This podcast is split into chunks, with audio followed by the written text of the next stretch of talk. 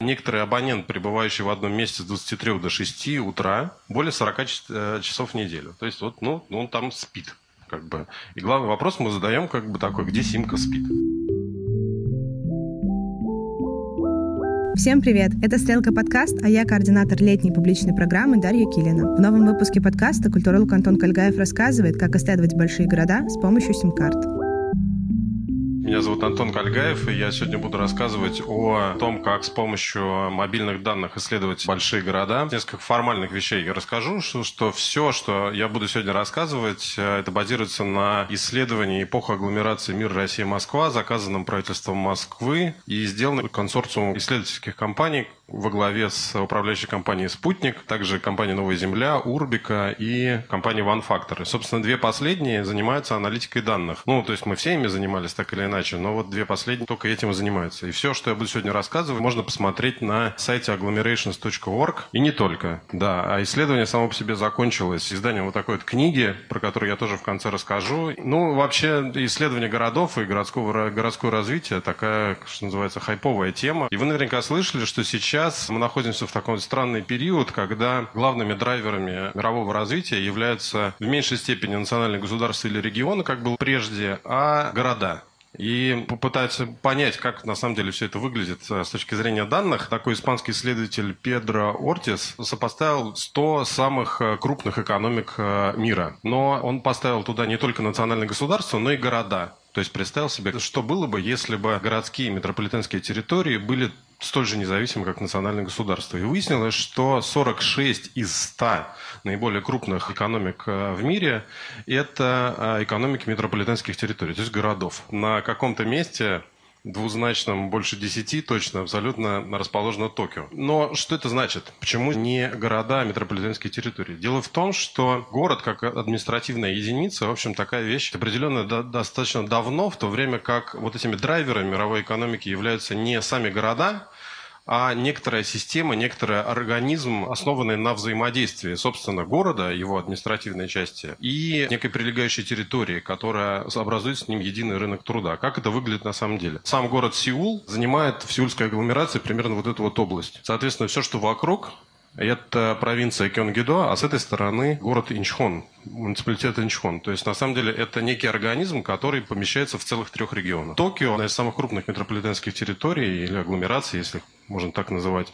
На самом деле, сам Токио занимает примерно вот эту вот часть. Все остальное – это разные префектуры, города особого значения, довольно сложная административно-хозяйственная структура. И что такое агломерация? Я объясню, почему я вообще об этом говорю, потому что дальше я объясню, зачем нужны большие данные в разговоре об агломерации. Что такое агломерация? Мы в своем исследовании понимали под агломерацией то, что организация экономического развития и сотрудничества, такая международная организация, поднимает под определение функциональная городская территория. То есть это некая политически административно фрагментированный городской социально-экономический организм. Что это значит? Это значит, что это какая-то такая штука, которая работает как э, единая такая машина, при этом она выглядит как город, размеров может достигать как э, регион, а ее экономическое значение может быть выше некоторых развитых стран. То есть там размер экономики Токио чуть меньше, чем э, размер экономики России, например. Фокус заключается в том, что всеми признается, что агломерация действительно является наиболее динамичным субъектом развития мировой экономики. Однако она не является объектом управления. То есть если городами мы управляем достаточно давно, мы знаем их административный контур, то вот этот вот страшный организм или прекрасный организм, который занимается занимает э, несколько регионов, он зачастую вообще никак не управляется.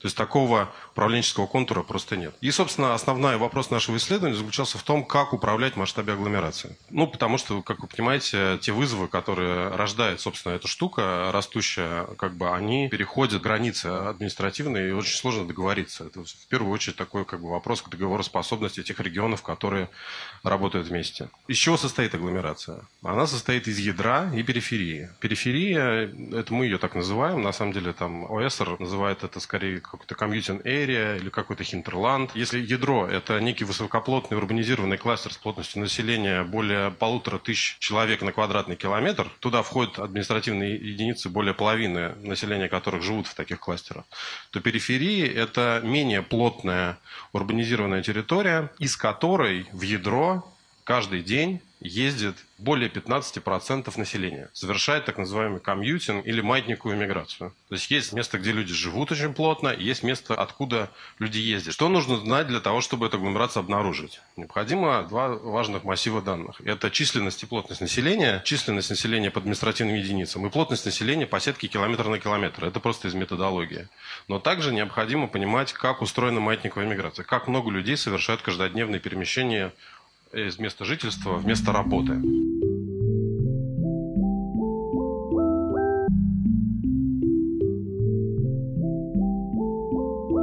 Хорошо, когда э, эти данные есть, когда развита э, статистика. Но в случае российском статистика всегда несколько отстает от э, реальной картины. Она устроена специфическим образом, там довольно тяжело посчитать плотность населения и так далее. Ну, допустим, вот э, при отсутствии статистики с, с какими-нибудь африканскими странами прибегают к анализу цветовых пятен. Знаете, вот как из космоса, когда снимают, там везде темно, а там пятна. Вот такой способ есть, да.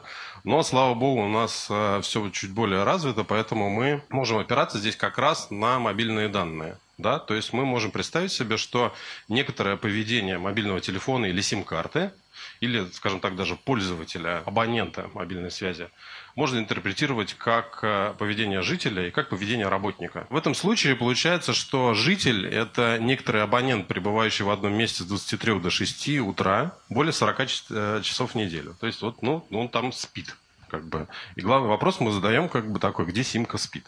Как мы интересуемся поведением сим-карты. Работник в таком случае это абонент, пребывающий в одном месте с 10 до 17, тоже более 40 часов в неделю. То есть где симка проводит день, наш вопрос. При этом здесь э, я сделал э, несколько объяснений. Понятно, что там методология чуть сложнее, но здесь просто важно понимать, что для определения плотности жителей число жителей посчитано исходя из среднего значения между июлем и ноябрем. Это очень важно, особенно в российском контексте, потому что у нас ну, там, допустим, население Московской области летом увеличится в два с половиной раза, чтобы вы себе представляли, какая, какая там амплитуда, да? Соответственно, потом эти все люди возвращаются в город, а город еще и сам вымирает, потому что все едут не только в Московскую область, но и там в отпуск, а кто куда. Соответственно, маятниковая миграция, здесь наоборот нужно брать какой-то такой пик. Допустим, мы вот брали ноябрь, потому что здесь, наконец, все вернулись уже из отпуска и работают в своем стандартном режиме, но еще не ушли на новогодние праздники. Поэтому здесь можно как-то более-менее прилично замерить. И что же получается? На плотность населения распределена значительно больше, чем плотность рабочих мест. Это одно из важных, в общем, показателей, э, особенно характерных для российских агломераций. Здесь все ясно. Что еще нам могут дать эти данные о жителях и рабочих местах, об этих симках? Они нам могут дать очень интересную картину. Это так называемый функциональный баланс, когда мы сравниваем количество, ну, в какой-то точке, там, в квадратном километре, количество жителей, количество рабочих мест. Мы можем понять, если существует какой-то мощный перекос, если там больше жителей, чем рабочих мест, это будет так называемый классический спальный район. А если там значительно больше рабочих мест, это будет некий рабочий район. Соответственно, не существует никакой международно принятой нормы, что такое сбалансированное развитие, то есть сколько рабочих мест должно приходиться на место жительства. Но мы посчитали, что если это примерно 1 или там 1,2, это как бы некий сбалансированный. Да, то есть мы видим, что, в принципе, рабочих мест по территории Московского не то чтобы много. И поэтому э, вся агломерация имеет такую центростремительную структуру. Как выяснилось, на население Москвы ездит э, зачастую работать э, за пределы ядра. Поэтому матниковая миграция в ядро может быть менее 100%, довольно парадоксально. Что... То есть это довольно гигантская территория, которая, если мы наложим ее на карту административного деления, выяснится, что московская агломерация, вот этот страшный организм, занимает территорию целых восьми регионов. Здесь есть довольно несколько важных э, обстоятельств, которые заметны, что вот, э, соответственно, территория Москвы, она вот такая вот, с довольно большим куском, который к ней э, прирезали не так давно. И довольно интересно, что не вся территория новой, так называемой Новой Москвы вошла в ядро. Однако наиболее плотно урбанизированные кластеры, это, допустим, Троицк, они стали ядром второго порядка. И это одна из вещей, которые мы показали с помощью мобильных данных, что московская агломерация имеет полицентрическую структуру. То есть это, собственно, главное ядро и еще около 10 можем посчитать ядер второстепенных. Это не значит, что это независимые центры. Это значит, что это территории населения, которых продолжает ездить в Москву но у них у самих есть и более, то есть более 15% населения, которых продолжает ездить в Москву. Но у них у самих есть некоторый а, вот это вот комьютин или хинтерланд, территория, с которой они сами затягивают тоже население на, на работу. Между собой, на самом деле, эти второстепенные ядра зачастую никак не связаны. То есть у них связь идет через а, Москву. И, возможно, проект, а, вот, который сейчас будет реализовываться в Москве, так называемые московские центральные диаметры, которые как бы свяжут э, насквозь Москву.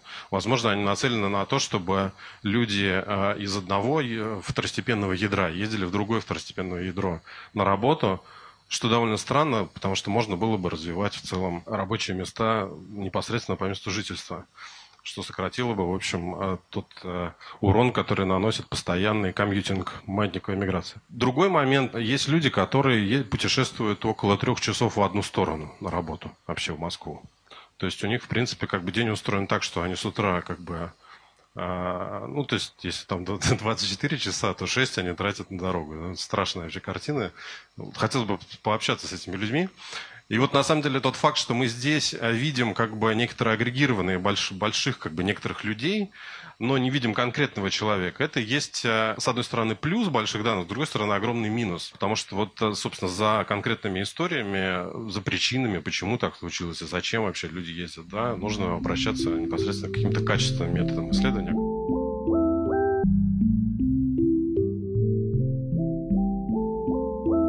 Сравнение жителей и работников. Довольно большая вот эта проблема, связанная с Москвой, то, что большая часть э, жителей Москвы, это нетипичная картина вообще для мировых городов, а она расположена вот э, между, условно, третьим транспортным кольцом и Московской кольцевой автодороги или прямо на ней. То есть, ну, в смысле не на ней, на ней как на оси. Люди не живут на дороге. Хотя, наверное. То есть э, вот эта вот зона наиболее обитаемая, а при этом рабочие места расположены в центре.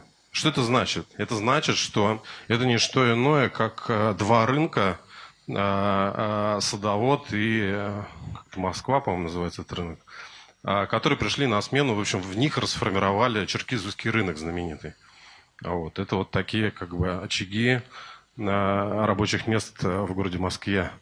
А, а, и, соответственно, если мы просто опять перемножаем эти данные, получается такой странный функциональный баланс. Это значит, что жители отсюда будут ехать вот сюда. И это рождает, соответственно, ряд проблем, да, транспортных в первую очередь, да, они как-то должны перемещаться. С одной стороны, это как бы окей, все ясно, но дело в том, что Москва обязана договариваться как-то с Московской областью для того, чтобы обеспечить беспрепятственное перемещение этих людей. И это является огромной проблемой одной из, на самом деле, проблем, а, потому что их еще целый, целый ряд, там, экологические, социальные, потому что очевидно, что это разные режимы регулирования, это разные регионы, разные льготы, вот, допустим, одна из находок, которая нас посетила при анализе мобильных данных, то, что по данным мобильных операторов в Москве реальных жителей Москвы на 4% меньше, чем прописных. Что это значит, мы до конца не понимаем, но мы это интерпретировали как то, что некоторые люди сохраняют московскую прописку, а ради льгот и всяких разных, и переезжают куда-то там, где подешевле жить,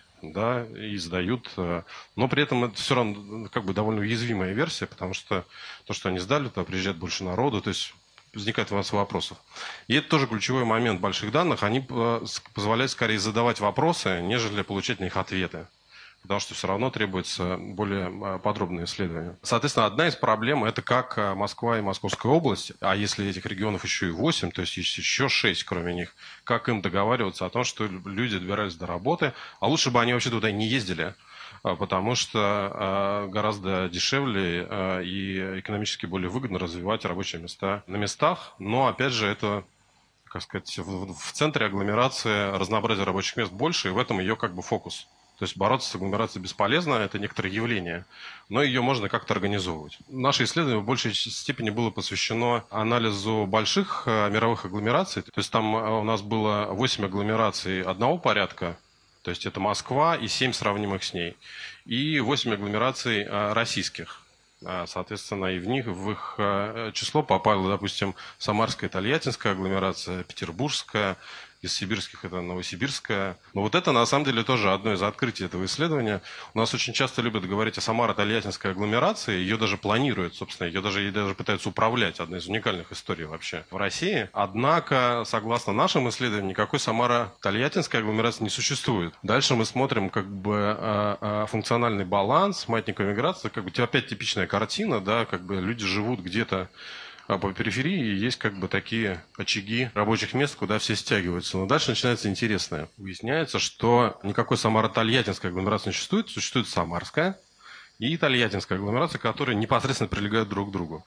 Да, и, соответственно, их граница – это некоторые муниципалитеты, большая часть из которых, вот там, допустим, отсюда большая часть едет в Самару, хотя это довольно близко к Тольятти, да, а с этой стороны больше ездит Тольятти. Ну, правда, сюда просто невозможно ездить, здесь Волга течет. Зачем нужны большие данные? Затем, чтобы не закапывать э, деньги во взаимодействие Самары и Тольятти, потому что мы их закопаем где-то посередине между Самарой и Тольятти, пытаясь как бы э, организовать какое-то их взаимодействие. Хотя, на самом деле, взаимодействие этого, как бы, с точки зрения как люди ногами не голосуют за это взаимодействие. Его можно строить сколько угодно, но что-то пока не получилось. Довольно интересную картину представить, если мы посмотрим ближе на Тольятти.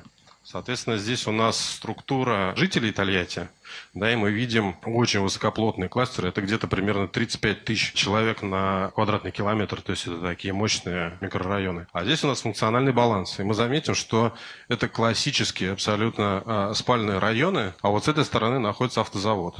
То есть, да, и люди отсюда путешествуют сюда. Ну, то есть это дает, опять же, функциональную какую-то структуру. Самара нарублена очень большими кусками.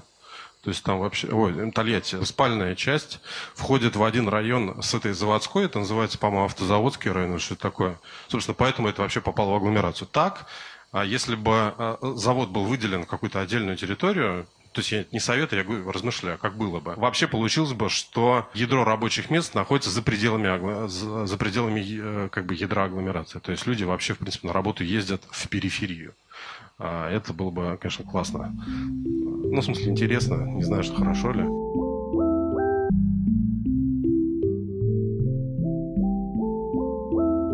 Теперь по поводу новосибирской агломерации. Я вообще в Новосибирске никогда не был и подробно эту агломерацию не рассматривал.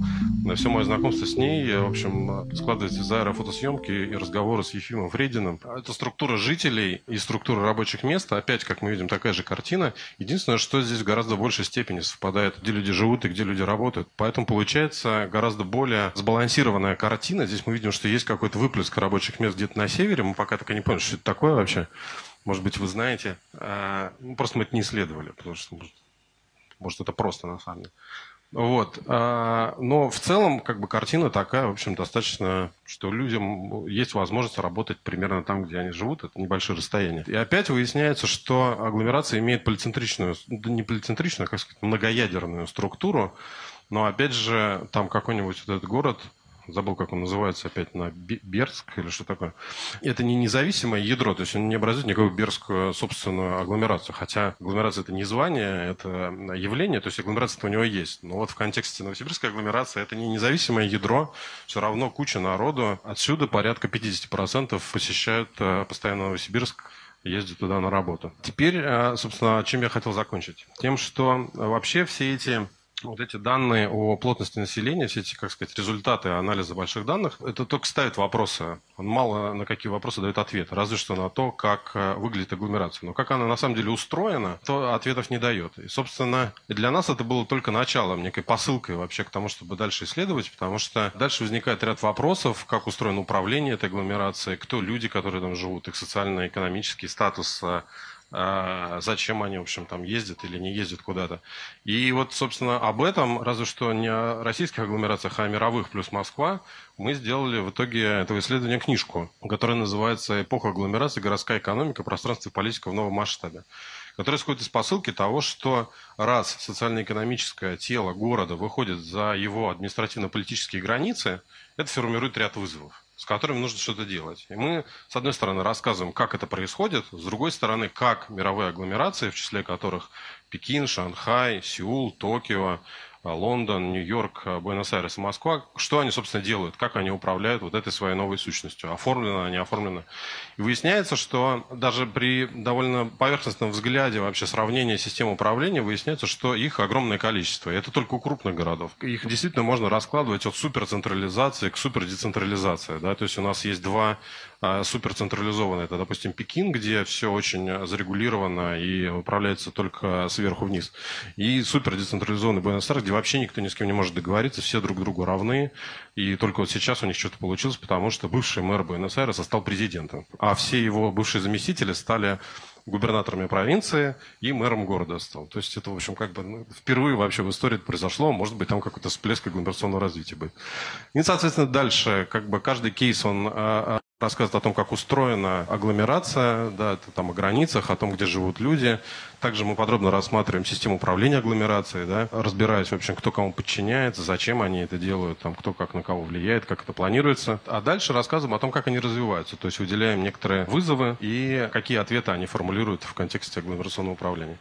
И третья часть книги посвящена тому, как мировые эксперты оценивают, как их предметная область будет развиваться в течение следующих 20 э, лет в контексте агломерационного управления. Ну и при этом, конечно, книжка, э, я просто такая небольшая реклама, она классно иллюстрирована, потому что большие данные очень не показывают, как люди живут потому что плотность 35 тысяч человек на квадратный километр в Токио, в Москве будет выглядеть радикально иначе. Потому что в Токио это в большинстве случаев будут индивидуальные дома с небольшими участками, а в Москве это будет три точки, три высотки с пустырем между ними. Свечки здесь это называется, окей.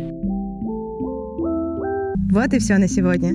Подписывайтесь на Стрелка подкаст на удобных платформах, ставьте лайки, пишите отзывы и слушайте наши предыдущие выпуски о подфрендли городах, истории создания и развития Том Сойер Феста и топонимах. Всем пока!